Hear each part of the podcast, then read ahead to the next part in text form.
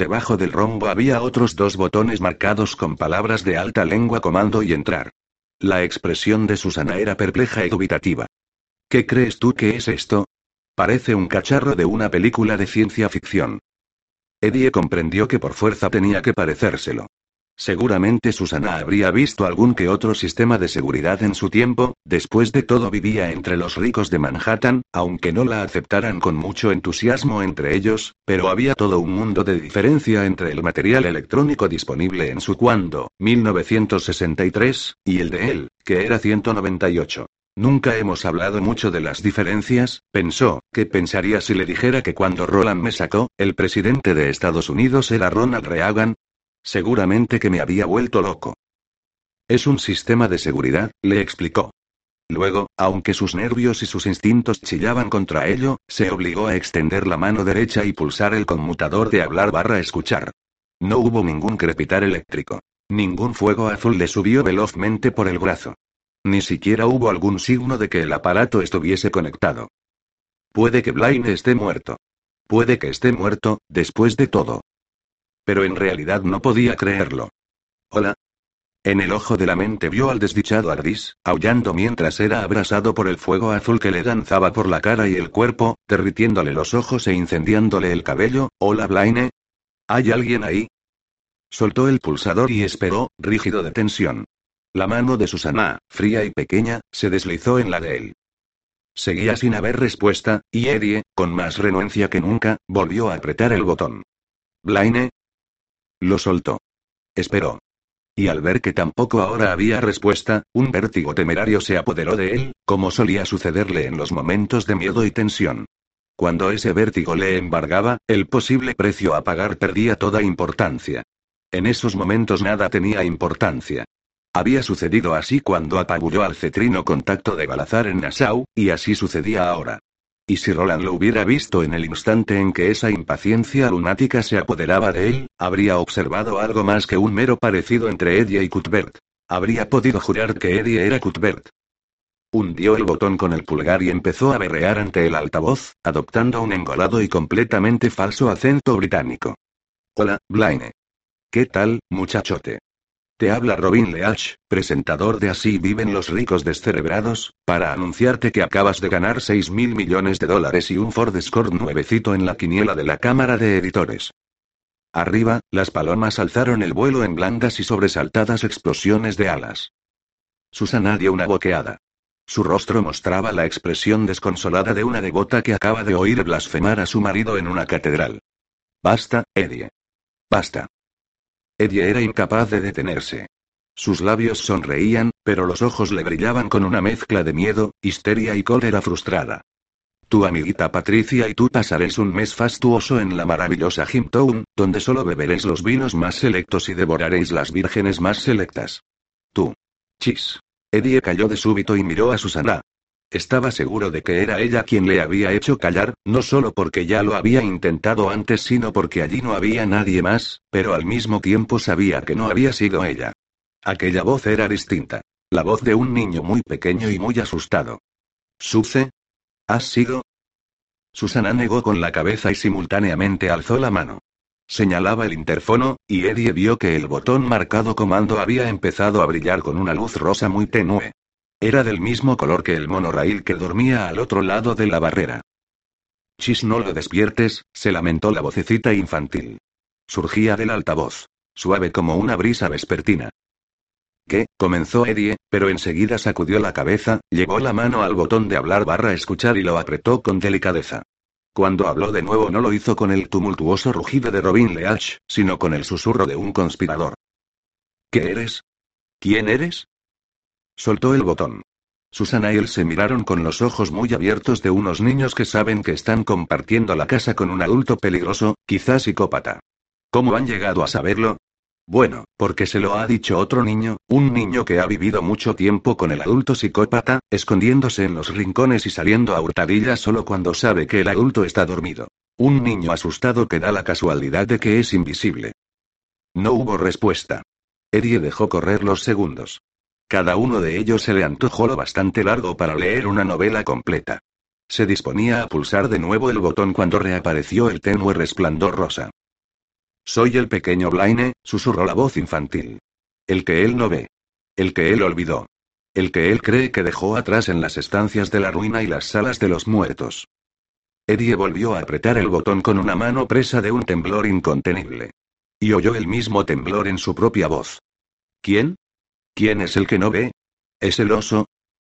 No, el oso no. No era él. Shardik yacía muerto en el bosque, a muchos kilómetros de allí. El mundo se había movido desde entonces. Eddie recordó de súbito lo que había sentido al aplicar el oído sobre aquella extraña puerta del claro donde el oso había vivido su violenta casi vida, aquella puerta de franjas amarillas y negras que tan ominosas le habían parecido. Y en aquel momento se dio cuenta de que todo formaba parte de lo mismo, de una totalidad horrenda y decadente, de una telaraña desgarrada con la torre oscura en el centro como una incomprensible araña de piedra. En esos extraños últimos días, todo el mundo medio se había convertido en una vasta mansión encantada. Todo el mundo medio se había convertido en los Drawers. Todo el mundo medio se había convertido en una tierra baldía donde campaban los fantasmas. Vio que los labios de Susana formaban las palabras de la respuesta verdadera antes de que la voz del interfono pudiera pronunciarlas, y eran unas palabras tan evidentes como la solución de un acertijo cuando ya se ha dicho la respuesta. El gran Blaine, susurró la vocecita invisible. El gran Blaine es el fantasma de la máquina, el fantasma de todas las máquinas. Susana se había llevado una mano a la garganta y se la estaba apretando como si quisiera estrangularse. Tenía los ojos llenos de terror, pero no vidriosos ni desconcertados. Los tenía brillantes de comprensión. Quizás ella también conocía una voz semejante de su propio cuando, el cuando en el que el todo integral que era Susana había quedado desplazado por las personalidades enfrentadas de Deta y Odeta. La voz infantil le había sorprendido tanto como a él, pero su mirada agónica revelaba que el concepto que expresaba no le era ajeno. Susana conocía muy bien la locura de la dualidad. Eddie, tenemos que irnos, dijo de pronto. El terror que la oprimía convirtió las palabras en un borrón auditivo carente de puntuación.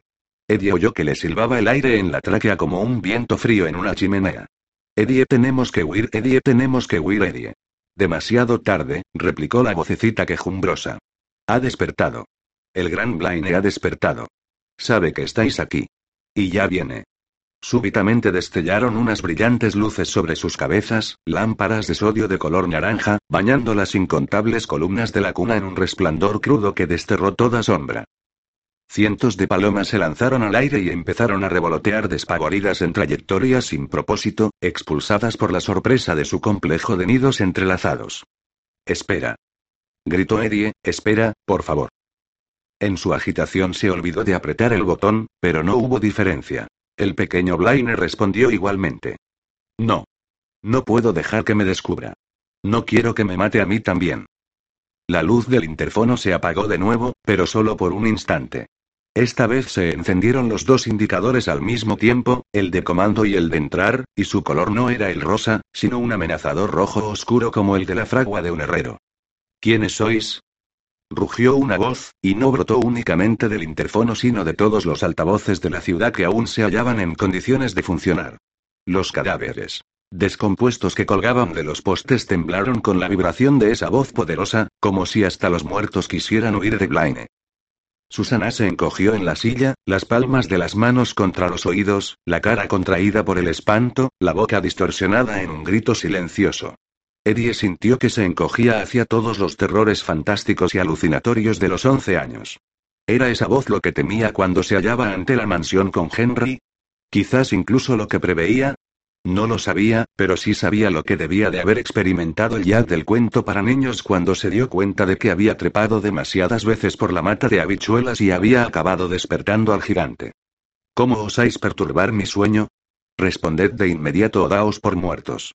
Eddie habría podido quedarse paralizado allí mismo, dejando que Blaine, el gran Blaine, les hiciera lo que le había hecho a Ardis o algo peor aún. Quizás habría debido quedarse paralizado, prisionero de aquel terror de cuento de hadas, de caída por la madriguera del conejo.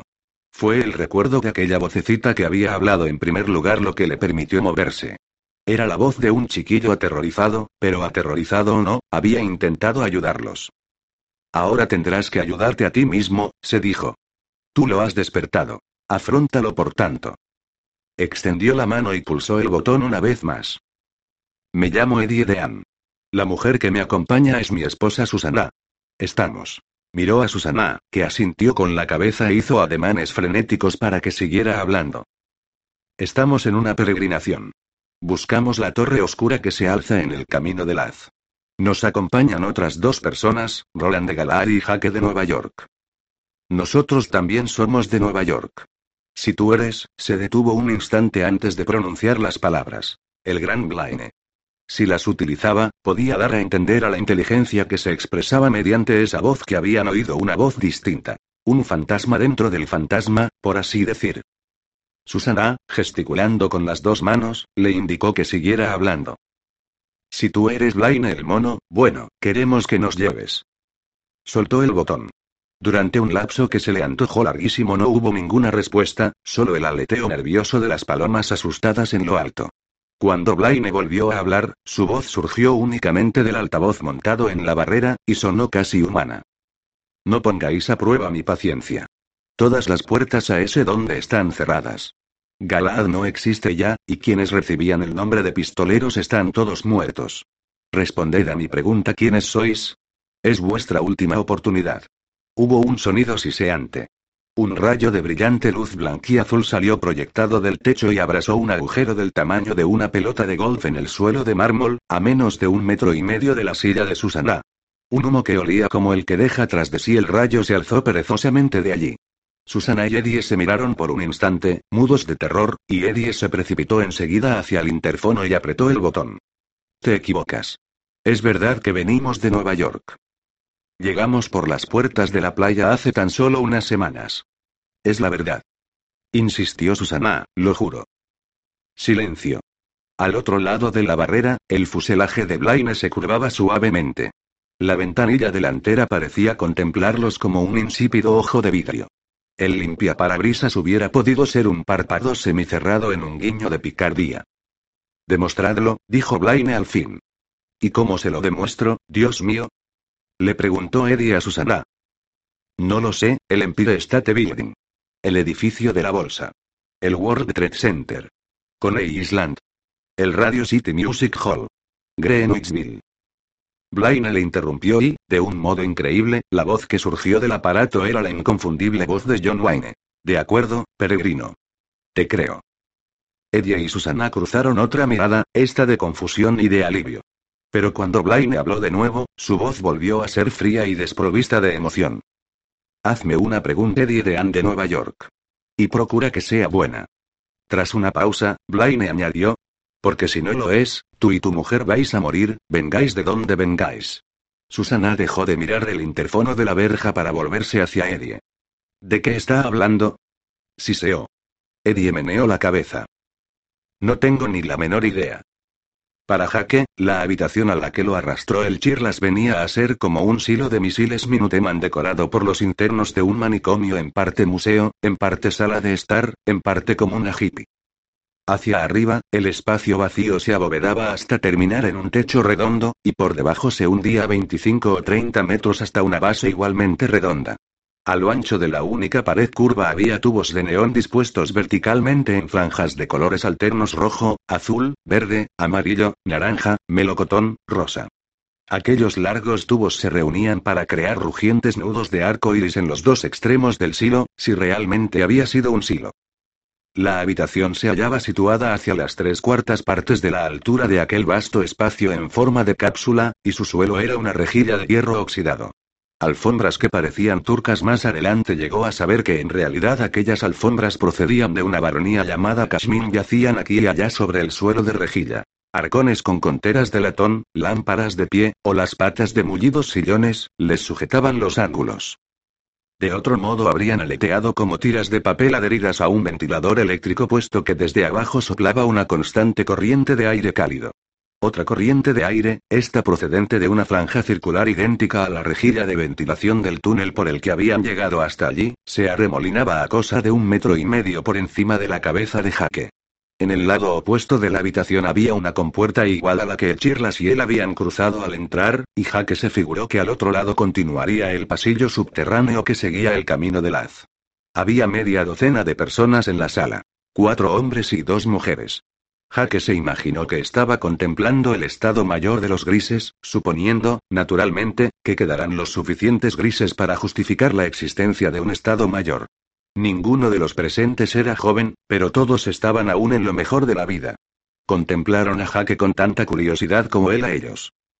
Sentado en el centro de la sala, con una pierna colosal colgando despreocupadamente sobre el brazo de un sillón lo bastante grande para llamarlo trono, había un hombre que parecía un cruce entre un guerrero vikingo y un gigante de cuento de hadas.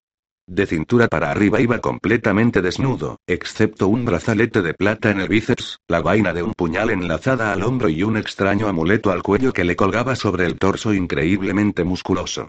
De cintura para abajo iba enfundado en unos ceñidos pantalones de cuero suave que desaparecían en la caña de unas botas altas. En torno a una de ellas llevaba anudado un pañuelo amarillo. La cabellera, de un sucio rubio ceniza, le caía en cascada hasta casi la mitad de la ancha espalda. Los ojos eran verdes y curiosos como los de un gato lo bastante viejo para ser sabio pero no tanto como para haber perdido ese refinado sentido de la crueldad que en círculos felinos pasa por diversión. En el respaldo del sillón había lo que parecía una metralleta viejísima colgada de su correa. Jack examinó más detenidamente el amuleto del vikingo y vio que era una caja de cristal en forma de ataúd suspendida de una cadena de plata. En su interior, un minúsculo reloj de oro marcaba las 3 y 5. Bajo la esfera, un minúsculo péndulo de oro oscilaba de un lado a otro, y a pesar del suave zumbido del aire que circulaba por arriba y por abajo su tic-tac resultaba claramente audible. Las manecillas del reloj movían más deprisa de lo normal, y a Jaque no le extrañó demasiado ver que se movían hacia atrás. Se acordó del cocodrilo de Peter Pan, el que siempre andaba persiguiendo al capitán Garfio, y una sonrisita le rozó los labios. El Chirlas la vio y levantó la mano. Jaque dio un paso atrás y se cubrió la cara. El señor Tic-Tac blandió un dedo en dirección al Chirlas, en un gracioso ademán de maestra de escuela. Vamos, vamos, eso está de más, Chirlas, le advirtió. El Chirlas bajó la mano al instante. Su actitud había cambiado por completo. Antes alternaba entre un furor estúpido y una especie de humor taimado, casi existencial. Como las demás personas del cuarto y el propio Jaque, el Chirlas no podía mantener la vista apartada del señor Tic-Tac durante mucho rato. Sus ojos se veían atraídos inexorablemente hacia él. Y Jaque comprendía el motivo. El señor Tic-Tac era el único de los presentes que parecía completamente vital, completamente sano y completamente vivo. Si tú dices que está de más, pues está de más, concedió el Chirlas, pero dirigió una sombría mirada a Jaque antes de volver la vista hacia el gigante rubio que ocupaba el trono. Pero es muy impertinente, Tiki. Impertinente de verdad, vaya si no, y si quieres mi opinión, creo que habrá que domarlo. Cuando quiera tu opinión ya te la pediré, replicó el señor Tic-Tac. Y haz el favor de cerrar la puerta, Chirlas. ¿O es que te has criado en un corral? Una mujer de cabello moreno soltó una risotada aguda, un sonido como el graznido de un cuervo. El tic-tac la miró de soslayo. La mujer cayó al instante y bajó la mirada hacia el suelo de rejilla. La puerta por la que Chirlas le había hecho entrar se componía en realidad de dos puertas. A Jaque le recordó el aspecto que tenían las escotillas de las naves espaciales en las películas de ciencia ficción más inteligentes. El Chirlas cerró las dos, se volvió hacia el Tic-Tac e hizo un ademán con el puño cerrado y el pulgar hacia arriba. El señor Tic-Tac movió afirmativamente la cabeza y estiró el brazo con aire indiferente para pulsar un botón de un mueble parecido a un atril de conferenciante. Un motor empezó a resollar asmáticamente en el interior de la pared y los fluorescentes se oscurecieron de modo perceptible. Sonó un débil siseo de aire y el volante de la puerta interior giró hasta bloquearse. Jaque supuso que el de la puerta exterior estaría haciendo lo mismo. Aquel lugar era una especie de refugio contra bombardeos, desde luego. No cabía ninguna duda. Cuando el motor se paró, los largos tubos de neón recobraron su anterior brillo. Muy bien, dijo el tic-tac en tono afable. Empezó a repasar a Jaque con la vista. Jaque tuvo la clara e incómoda sensación de estar siendo examinado y catalogado por un experto. Ya estamos todos tranquilos y a salvo. Tan cómodos como se puede estar. ¿No es verdad, bocina? Y tanto. Respondió de inmediato un individuo alto y flaco vestido con un traje negro. Tenía la cara cubierta con una especie de eczema que se rascaba obsesivamente. Lo he traído, intervino el Chirlas. Te dije que podías fiarte de mí, que yo te lo traería, y aquí está, ¿no? Lo has traído, asintió el tic-tac. Es verdad. Al final he llegado a dudar de tu capacidad para recordar la contraseña, pero... La mujer morena soltó otra risotada chillona. El señor Tic-Tac medio se volvió hacia ella, con una sonrisa perezosa en las comisuras de los labios, y antes de que Jaque pudiera comprender lo que estaba ocurriendo, de lo que ya había ocurrido, la mujer se tambaleó hacia atrás abriendo mucho los ojos de sorpresa y de dolor, y sujetando entre las manos un extraño tumor que le había crecido en el centro del pecho en un instante. Jaque se dio cuenta de que el señor Tic-Tac había hecho una especie de gesto mientras se volvía, un gesto tan rápido que no había sido más que un centelleo. La delgada empuñadura blanca que sobresalía de la vaina colgada del hombro del señor Tic-Tac había desaparecido. El puñal estaba ahora al otro lado del cuarto, clavado en el pecho de la mujer morena. El tic-tac había desenvainado y lo había lanzado con una velocidad tan asombrosa que, a juicio de Jaque, ni siquiera Roland habría podido igualarla. Había sido como un malévolo truco de prestidigitación.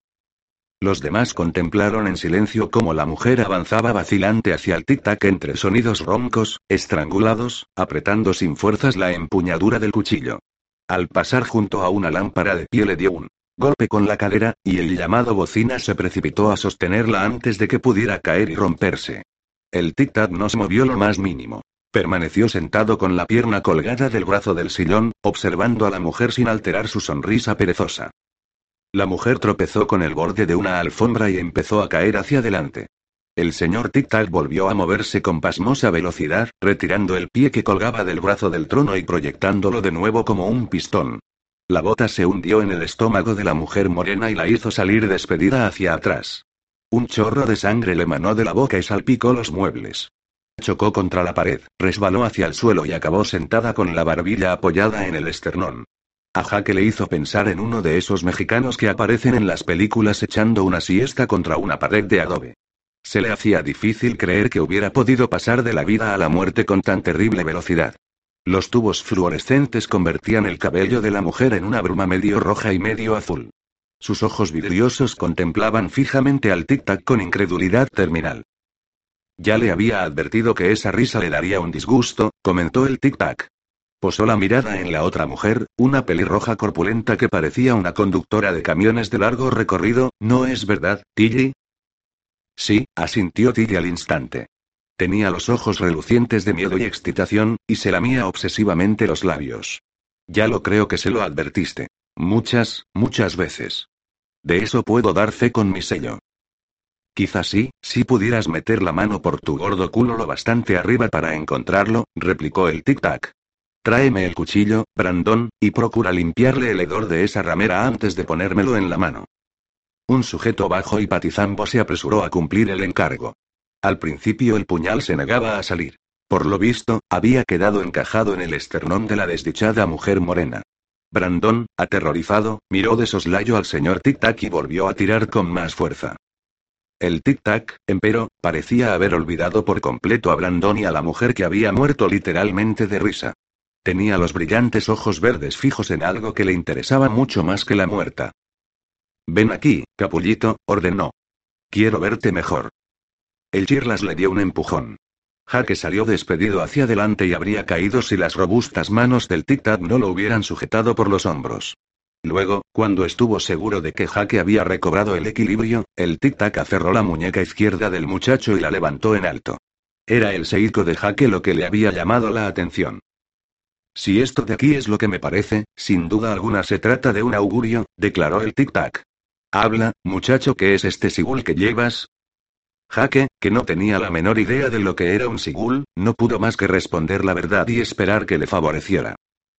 Es un reloj de pulsera, señor tic-tac. Pero no funciona. El bocina soltó una risita entre dientes, y al ver que el tic-tac volvía la cabeza hacia él se tapó apresuradamente la boca con las dos manos. Al cabo de un instante, el tic-tac miró de nuevo a Jaque y su rostro ceñudo dio paso a una radiante sonrisa. Contemplar aquella sonrisa casi hacía olvidar que lo que había contra la pared era una mujer muerta y no un mexicano de película echando una siestecita. Contemplarla casi hacía olvidar que aquella gente estaba loca, y que el señor Tic-Tac era probablemente el interno más loco de todo el manicomio. Un reloj de pulsera, repitió el Tic-Tac, asintiendo con la cabeza. Sí, una idea muy ingeniosa, si se desea mirar el reloj con frecuencia. ¿Eh, Brandon? ¿Eh, Tilly? ¿Eh, Chirlas? Todos respondieron con anhelantes afirmaciones. El señor Tic-Tac los recompensó con su sonrisa cautivadora y se volvió de nuevo hacia Jaque. Fue entonces cuando Jaque advirtió que la sonrisa, cautivadora o no, no se extendía en absoluto a los ojos verdes del tic-tac. Su expresión era la misma que desde un principio fría, cruel y curiosa. Alargó un dedo hacia el Seiko, que ahora aseguraba que eran las 7 y 91 minutos, de la mañana y de la tarde a la vez, y lo retiró justo antes de tocar el cristal de la pantalla digital. Dime, querido niño, ¿está entrampado este reloj de pulsera tuyo? ¿Cómo? Ah. No, no está entrampado. Jaque tocó con el dedo la esfera del reloj. Eso no demuestra nada, si está sintonizado a la frecuencia de tu cuerpo, objetó el tic-tac. Lo dijo en el tono seco y desdeñoso que utilizaba el padre de Jaque cuando no quería que la gente adivinara que no tenía la menor idea de lo que estaba hablando. El tic-tac echó un vistazo a Brandon, y Jaque lo vio sopesar los pros y los contras de nombrar al patizambo su tocador oficial de relojes.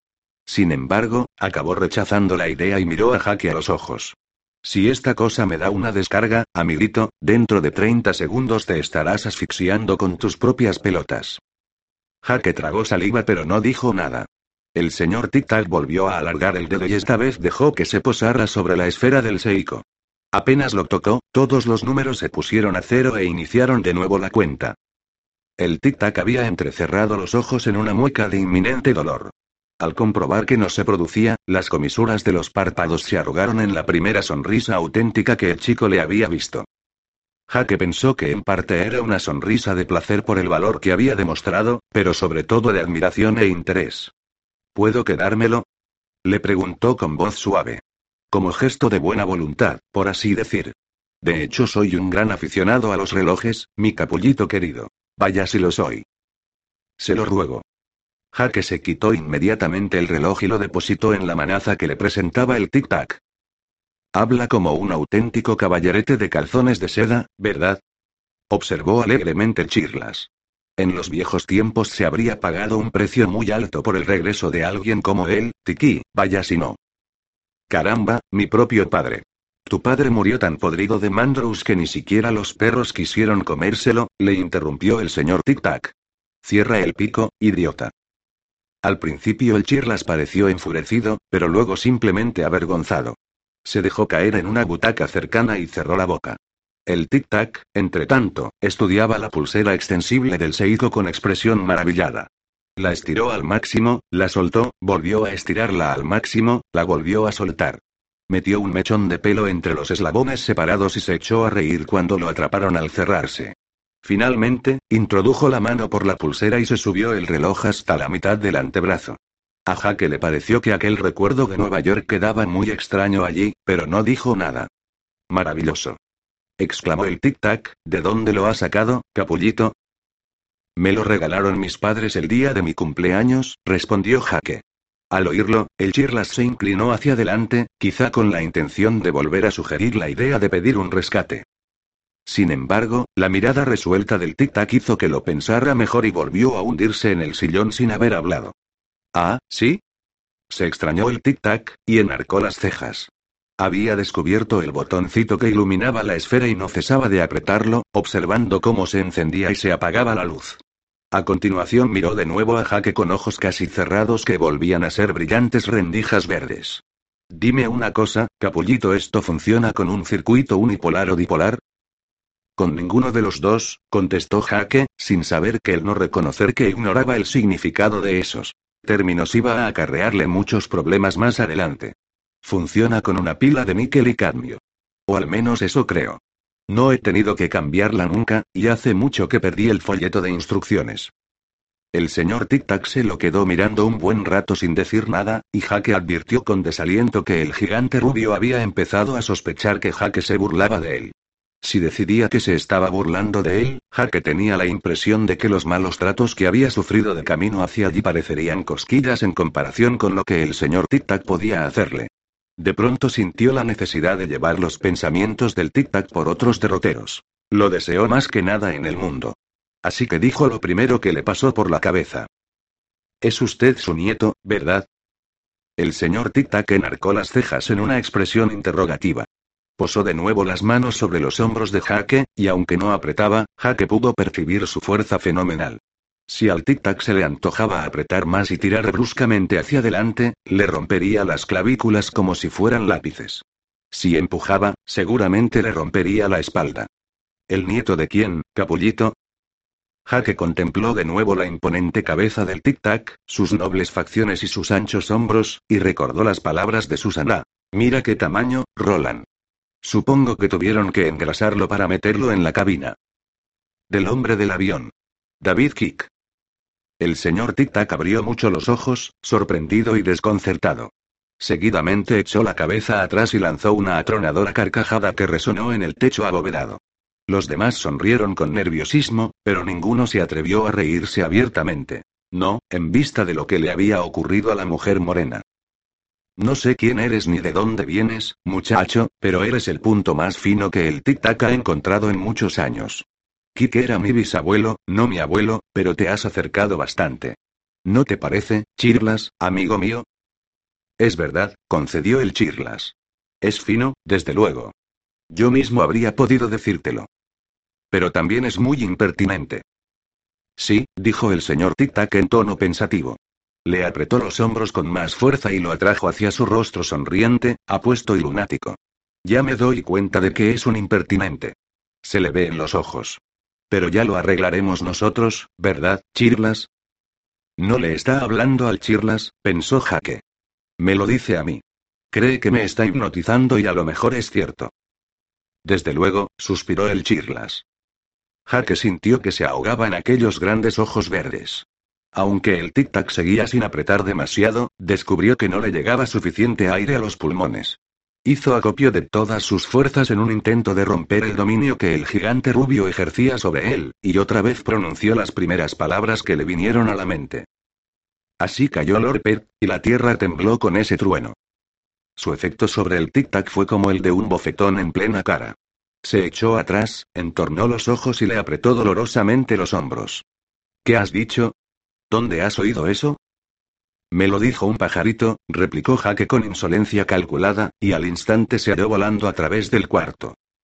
Si hubiera chocado de cabeza contra la pared curva, habría perdido el conocimiento o se habría matado. Sin embargo, dio con una cadera, rebotó y cayó desmadejado sobre la rejilla del suelo. Sacudió la cabeza, aturdido, miró en derredor y se encontró cara a cara con la mujer que no estaba sesteando. Lanzó un grito sobresaltado y se alejó rápidamente a gatas. El bocina le pegó una patada en el pecho que le hizo caer de espaldas.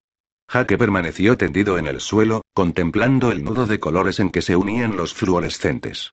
Al cabo de un instante el rostro del tic-tac llenó todo su campo visual. El hombre tenía los labios apretados en una fina línea recta, las mejillas encendidas de color y una sombra de miedo en los ojos. El adorno de cristal en forma de ataúd que llevaba colgado del cuello oscilaba justo delante de los ojos de Jaque, balanceándose suavemente de un lado a otro al extremo de la cadena de plata, como si imitara el péndulo del reloj encerrado en su interior. El Chirlas tiene razón, afirmó. Cogió a Jaque por la camisa y lo levantó de un tirón. Eres un impertinente. Pero a mí no me vengas con impertinencias, capullito. No me vengas nunca con impertinencias. ¿Has oído decir que hay gente que tiene la mecha corta?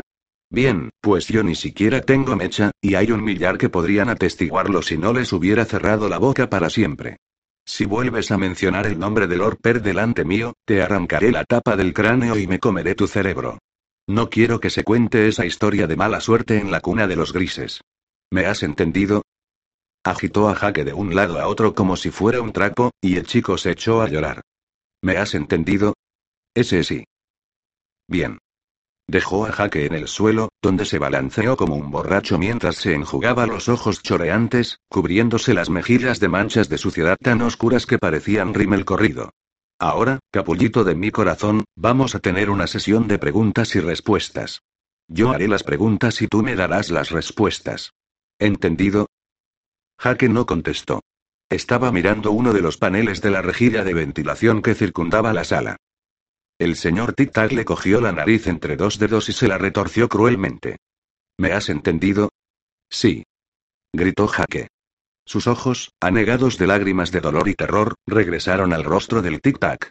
Quería seguir mirando la rejilla de ventilación, sentía la desesperada necesidad de comprobar que lo que había visto allí no era un simple truco de su mente despavorida y ofuscada, pero no se atrevía a hacerlo. Temía que algún otro, el propio Tic Tac, seguramente le siguiera la mirada y viera lo mismo que él. Bien. El Tic Tac volvió hacia su sillón arrastrando a Jaque de la nariz, se sentó y pasó otra vez la pierna sobre el brazo. Vamos a tener una agradable conversación. Empezaremos por tu nombre, si te parece. ¿Puede saberse cómo te llamas, capullito? Jaque Chambers. Con la nariz completamente aplastada, su voz sonó nasal y confusa. ¿Y eres un nover, Jaque Chambers? Jaque creyó por un instante que era una manera peculiar de preguntarle si era ciego, aunque todos podían darse perfecta cuenta de que no lo era. No comprendo lo que. El tic-tac lo sacudió por la nariz de un lado a otro. No ver. No ver. ¿Dejarás de jugar conmigo, muchacho? No comprendo, comenzó Jaque, y entonces vio la vieja metralleta que colgaba del sillón y pensó en el Focke-Wulf estrellado. Las piezas del rompecabezas encajaron por fin. No, no soy nazi. Soy norteamericano. Todo eso terminó mucho antes de que yo naciera. El señor Tic-Tac le soltó la nariz, que inmediatamente empezó a chorrear sangre.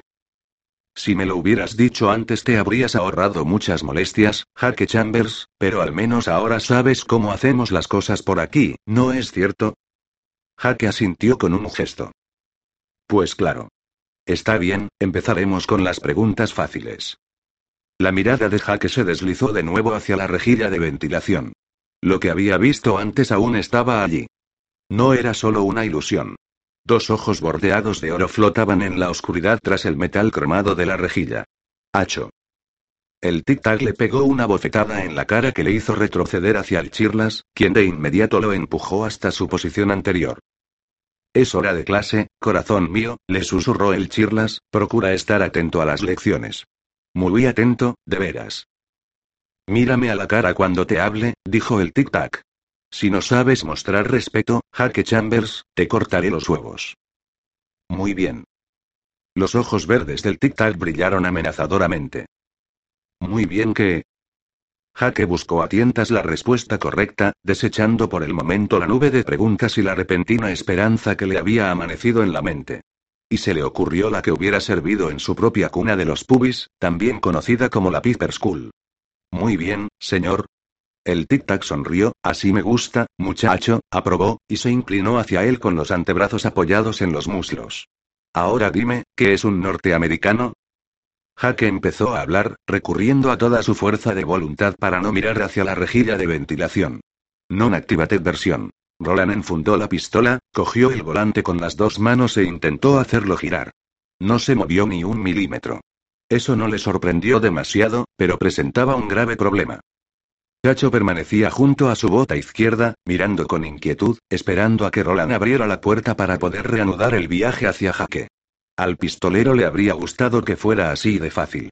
No servía de nada quedarse allí parado y esperar a que saliera alguien. Podían pasar horas o incluso días antes de que uno de los grises decidiera utilizar aquella salida en particular. Y mientras él esperaba a que sucediera eso, el Chirlas y sus amigos podían tener la ocurrencia de despellejar vivo a Jaque. Apoyó la cabeza contra el acero pero no oyó nada. Eso tampoco le sorprendió.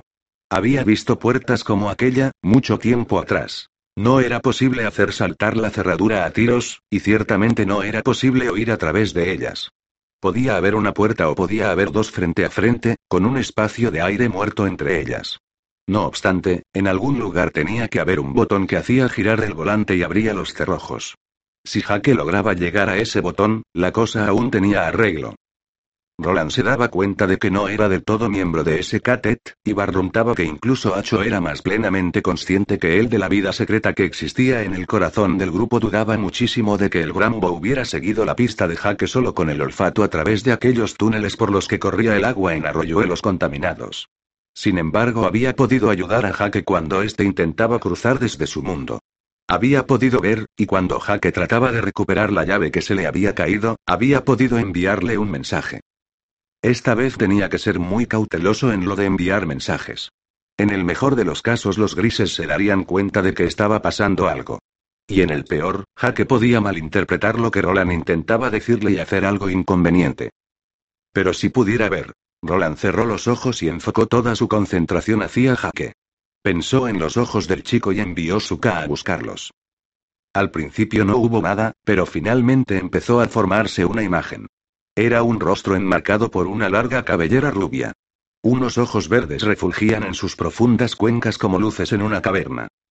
Roland comprendió enseguida que se trataba del señor Tic Tac, y que era un descendiente del hombre que había muerto en el vehículo aéreo. Interesante, pero de nulo valor práctico en aquella situación. Intentó mirar más allá del señor Tic Tac, ver el resto de la sala en que Jaque estaba prisionero y las demás personas que había allí. ¿A qué? susurró Acho, como si quisiera recordarle que aquel no era el momento ni el lugar de echar un sueñecito. Chitón, dijo el pistolero sin abrir los ojos. Pero era inútil. Solo captaba fragmentos borrosos, seguramente porque Jaque tenía concentrada toda su atención en el señor Tic Tac. Todo lo demás no era sino una serie de indistintas figuras grises que aleteaban en los bordes de la percepción de Jaque. Roland volvió a abrir los ojos y se golpeó la palma de la mano derecha con el puño izquierdo. Tenía la sensación de que podía hacer un esfuerzo mayor y ver más, pero entonces habría muchas posibilidades de que el chico captara su presencia. Eso sería peligroso. El Chirlas podía olerse algo extraño, y si él no lo hacía, lo haría él. Señor Tic Tac. Alzó la mirada hacia la estrecha rejilla de ventilación, y luego la bajó hacia Hacho. En varias ocasiones se había preguntado hasta dónde alcanzaba exactamente su inteligencia. Al parecer había llegado el momento de averiguarlo. Roland alzó la mano buena, introdujo los dedos entre las láminas horizontales de la rejilla más cercana a la compuerta por la que había pasado Jaque y dio un tirón. La rejilla se desprendió con una lluvia de polvo de óxido y musgo seco. El hueco que había tras ella era demasiado pequeño para un hombre, pero no para un Billy Brambo. Dejó la rejilla en el suelo, levantó a Hacho y le habló suavemente al oído. Ve, mira, vuelve. ¿Me entiendes? No dejes que te vean. Ve, mira y vuelve. Hacho le miró a los ojos y no dijo nada, ni siquiera el nombre de Jaque. Roland ignoraba si había comprendido o no, pero perder el tiempo pensando en ello no mejoraría la situación. Dejó a Hacho en el conducto de ventilación. El Brambo olisqueó las briznas de musgo seco, estornudó con delicadeza y se quedó agazapado en la corriente de aire que hacía ondear su largo y sedoso pelo, contemplando indeciso a Roland con sus extraños ojos. Ve, mira y vuelve, repitió Roland en un susurro, y Hacho se internó en la oscuridad, caminando sigilosamente, con las uñas retraídas. Roland sacó otra vez el revólver e hizo lo más difícil. Esperar. Hacho regresó en menos de tres minutos. Roland lo bajó del conducto de ventilación y lo dejó en el suelo. Hacho se lo quedó mirando con el largo cuello totalmente extendido. ¿Cuántos hay, Hacho? Le preguntó Roland, ¿cuántos has visto? Durante un largo instante creyó que el Brambo no iba a hacer nada más que seguir mirándolo con expresión ansiosa. Después el animal levantó una pata con gesto vacilante, extendió las uñas y las contempló como si tratara de recordar algo muy difícil. Finalmente, empezó a golpear ligeramente el suelo metálico. Uno, dos, tres, cuatro. Una pausa. Luego dos golpes más, rápidos y delicados, rascando apenas el acero con las uñas extendidas cinco, seis. Hacho hizo una nueva pausa y agachó la cabeza, como un chiquillo agobiado por la angustia de un titánico esfuerzo mental. A continuación dio un último golpecito en el suelo y alzó la mirada hacia Roland. ¿A qué? Seis grises y jaque. Roland cogió a Hacho en brazos y lo acarició, muy bien. Le musitó al oído. Se sentía casi abrumado de asombro y gratitud. Esperaba obtener algo, pero aquella respuesta tan precisa era sorprendente. Y tenía muy pocas dudas en cuanto a la exactitud de la cifra, buen muchacho. Hacho. ¿A qué? Sí, Jaque. Jaque era el problema. Jaque, al que había hecho una promesa que pensaba cumplir. El pistolero caviló profundamente a su extraña manera, con esa combinación de puro pragmatismo e intuición desenfrenada que probablemente le venía de su peculiar abuela, de Hidra la loca, y que lo había mantenido con vida durante todos esos años mientras sus viejos compañeros desaparecían. Y ahora dependía de ella para mantener con vida también a Jaque. Cogió a Hacho de nuevo, sabiendo que Jaque quizá podría sobrevivir, quizá, pero que el Brambo iba a morir casi con toda certeza. Susurró unas cuantas palabras sencillas junto a la oreja enhiesta de Hacho y las repitió una y otra vez.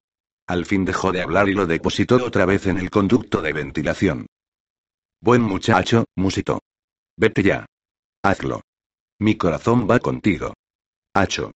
Azón. ¿A qué? Susurró el Brambo, y se escabulló hacia la oscuridad. Roland esperó a que se desataran todas las furias del infierno. Hazme una pregunta, Eddie de Anne de Nueva York. Y procura que sea buena, porque si no lo es, tú y tu mujer vais a morir, vengáis de donde vengáis. ¿Y cómo se podía responder a una cosa así? La luz roja se había apagado, y poco después reapareció la rosada. Daos prisa, le surgió la voz débil del pequeño Blaine. Está peor que nunca, daos prisa si no os matará. Eddie era vagamente consciente de que las bandadas de palomas asustadas seguían revoloteando por la cuna sin un propósito definido, y que algunas de ellas chocaban de frente contra las columnas y caían muertas al suelo. ¿Qué quiere de nosotros? Le preguntó Susana al altavoz y a la vocecita del pequeño Blaine que se ocultaba tras él. Por el amor de Dios, ¿qué es lo que quiere? No hubo respuesta. Y Eddie empezó a sentir que cualquier período de gracia con el que hubieran podido contar al principio estaba expirando rápidamente. Pulsó el botón de hablar barra escuchar e interpeló a Blaine con frenética animación mientras el sudor le chorreaba por las mejillas y el cuello. Hazme una pregunta. Oye, Blaine. ¿Qué has estado haciendo estos últimos años? Creo que ya no sigues cubriendo tu recorrido de siempre, ¿verdad? ¿Alguna razón en especial? ¿Es que ya no te encuentras en forma? Los únicos sonidos fueron el aleteo y el rumor de las palomas. Mentalmente vio a Ardis intentando gritar mientras se le derretían las mejillas y se le encendía la lengua. Notó que se le erizaba el pelo de la nuca. ¿Miedo? ¿Acumulación de electricidad? Daos prisa está peor que nunca. A propósito, ¿quién te construyó? Prosiguió frenéticamente Eddie, y pensó. Si al menos supiera qué quiere de nosotros la maldita máquina. ¿Quieres hablar de eso? ¿Fueron los grises? ¿Qué va? Seguramente los grandes antiguos, ¿no? O quizá. Dejó la frase en el aire. Percibía el silencio de Blaine como un peso físico sobre la piel, como unas manos canosas que lo estuvieran palpando. ¿Qué quieres? Gritó al fin, ¿se puede saber qué coño quieres oír? No hubo contestación, pero los botones del interfono empezaron a brillar de nuevo con un rojo furioso, y Eddie comprendió que se les acababa el tiempo. Había empezado a oír un zumbido grave en las cercanías, un zumbido como el de un generador eléctrico, y no creía que ese sonido fuera fruto de su imaginación, por más que le hubiera gustado creerlo así. Blaine. Gritó Susana de súbito, ¿me oyes, Blaine? Tampoco esta vez hubo respuesta, y Eddie notó que el aire se cargaba de electricidad como se llena de agua un tazón situado bajo el grifo. La sentía crepitar amargamente en la nariz a cada respiración. Sentía que sus entrañas zumbaban como insectos irritados. Tengo una pregunta, Blaine, y es bastante buena. Escucha. Dijo Susana. Cerró los ojos por unos instantes, se frotó nerviosamente las sienes y volvió a abrirlos de nuevo. Hay una cosa que a que nada es, pero tiene nombre. A veces es larga y a veces breve, hizo una pausa y miró a Eddie con los ojos muy abiertos y llenos de ansiedad, ayúdame. No recuerdo cómo sigue. Eddie se la quedó mirando como si se hubiera vuelto loca. ¿De qué le estaba hablando, por Dios bendito? Entonces captó la idea y le encontró un sentido perfecto de puro descabellado. El resto del acertijo se colocó por sí solo en su lugar como las dos últimas piezas de un rompecabezas. Está presente en nuestras conversaciones y en nuestras diversiones, y participa en todos los juegos. ¿Qué es? Esta es la pregunta, Blaine, ¿qué es? La luz roja que iluminaba los botones de comando y entrar situados bajo el conjunto de números parpadeó y se apagó. Hubo un interminable momento de silencio antes de que Blaine hablara de nuevo, pero Eddie se dio cuenta de que la sensación eléctrica que le hormigueaba en la piel estaba disminuyendo. Una sombra, por supuesto, respondió la voz de Blaine. Muy fácil pero no está mal. No está. Nada mal. La voz que surgía del interfono estaba animada por una calidad reflexiva, y por otra cosa además. ¿Placer? ¿Anhelo?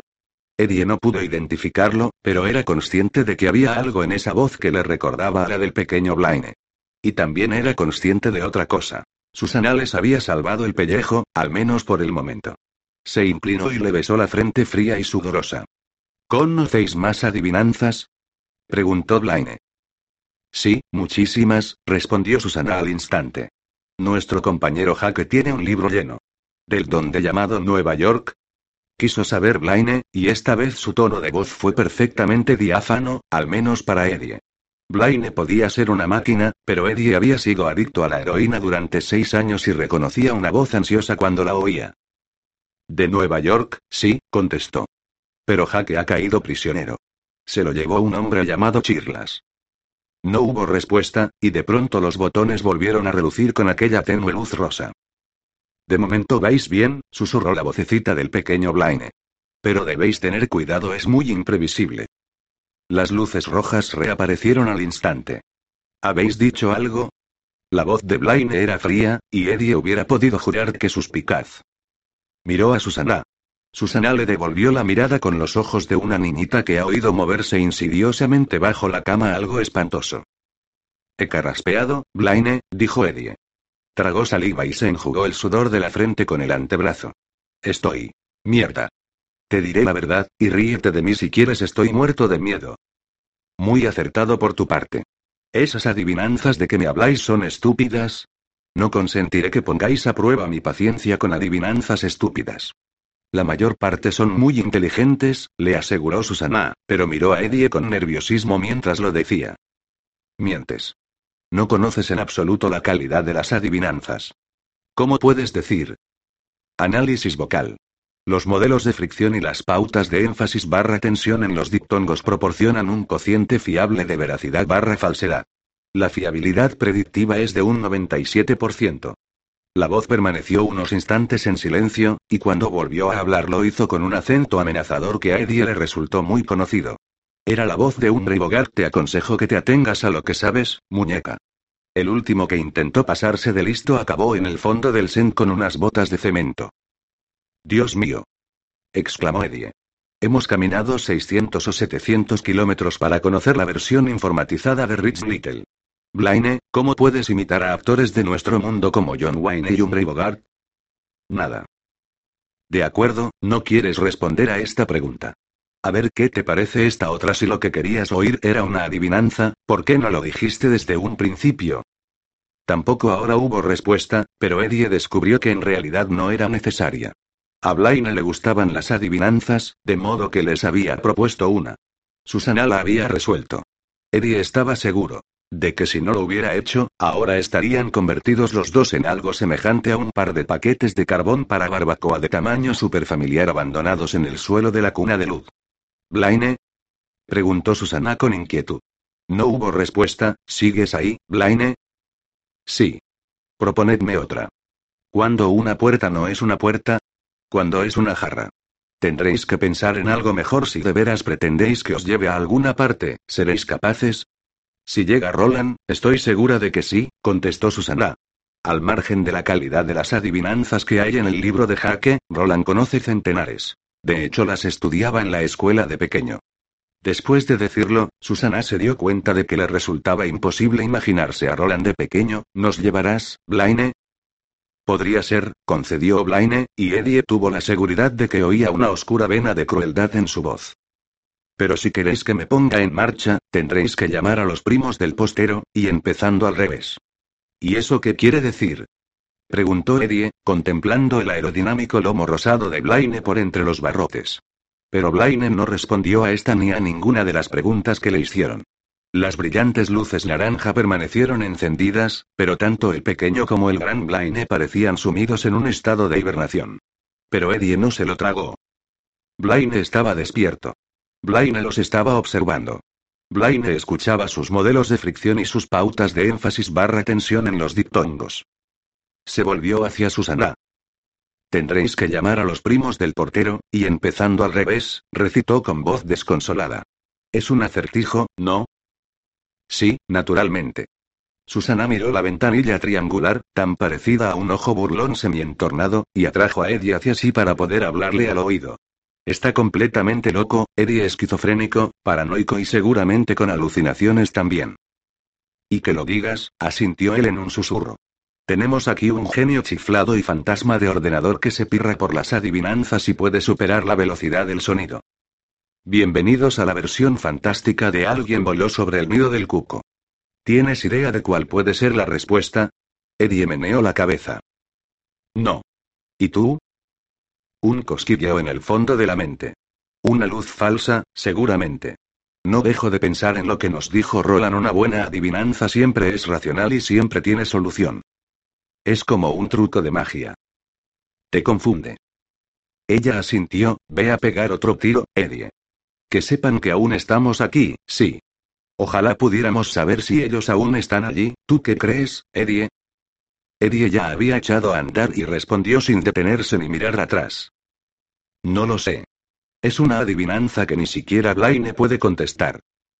¿Podría beber algo? preguntó Jaque. Le salió una voz felpuda y nasal.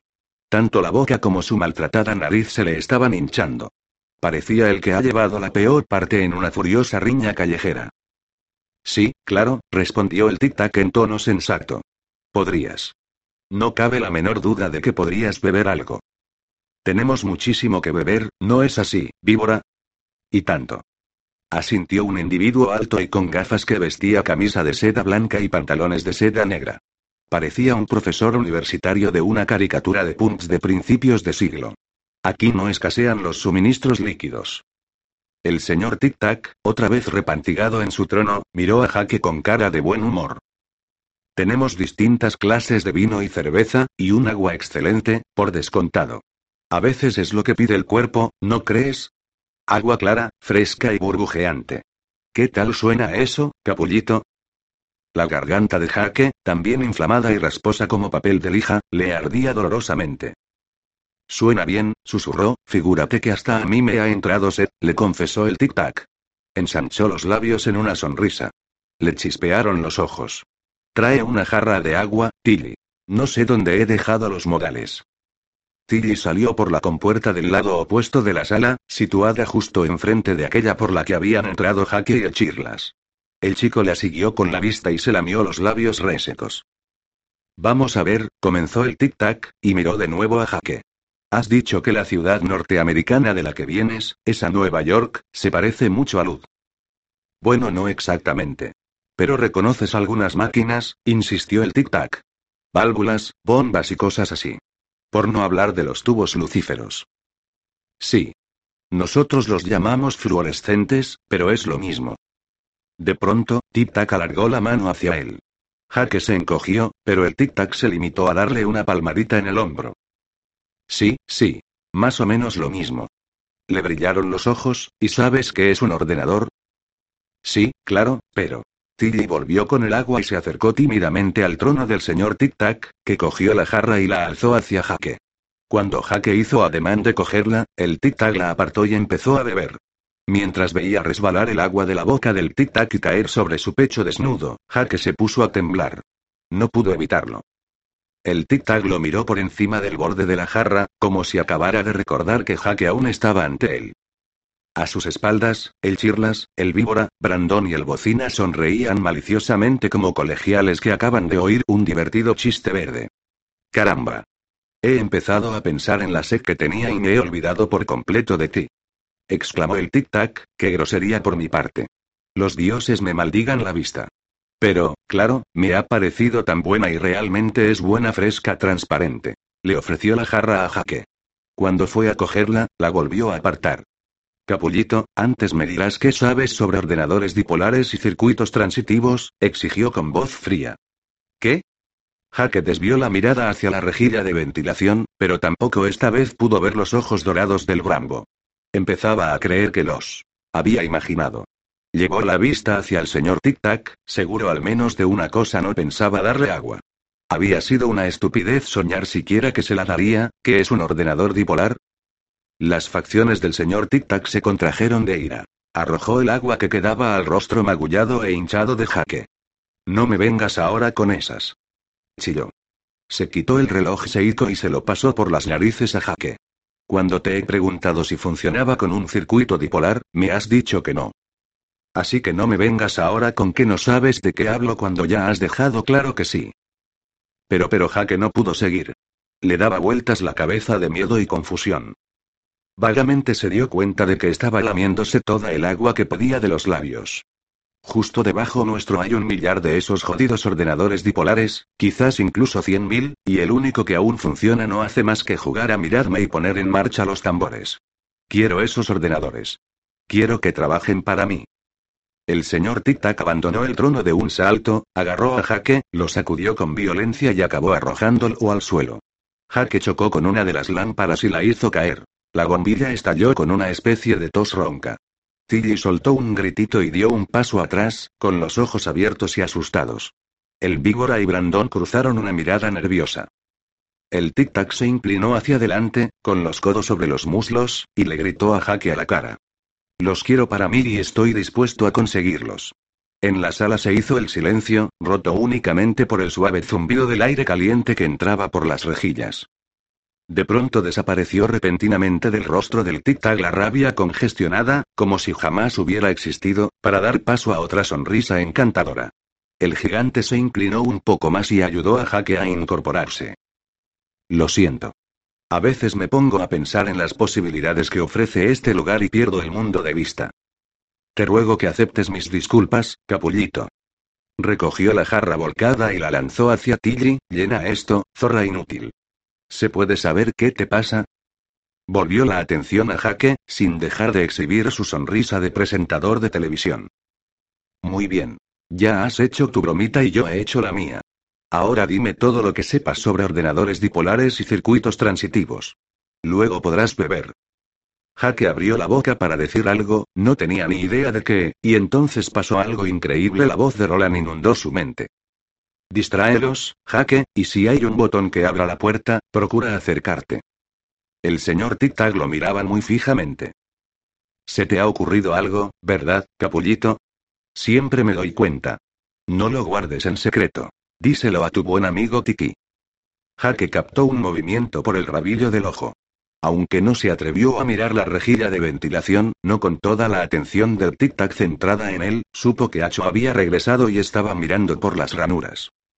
Tenía que distraerlos y de pronto supo cómo podría hacerlo. Se me ha ocurrido algo, asintió, pero no se refiere a los ordenadores. Se refiere a mi viejo amigo el Chirlas. Y a su viejo amigo el Bocina. Oye, oye. Saltó el Chirlas, ¿de qué estás hablando, muchacho? ¿Por qué no le dices al tic-tac quién te dio realmente la contraseña, Chirlas? Y entonces yo le diré dónde la guardas.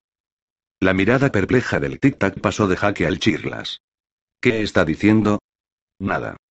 Replicó el Chirlas, pero no pudo reprimir una fugaz mirada al bocina. Solo está diciendo tonterías para salirse de la mierda echándomela a mí encima, Tiki. Ya te he dicho que es un impertinente. ¿No te dije? ¿Por qué no mira que lleva en el pañuelo? Sugirió Jaque.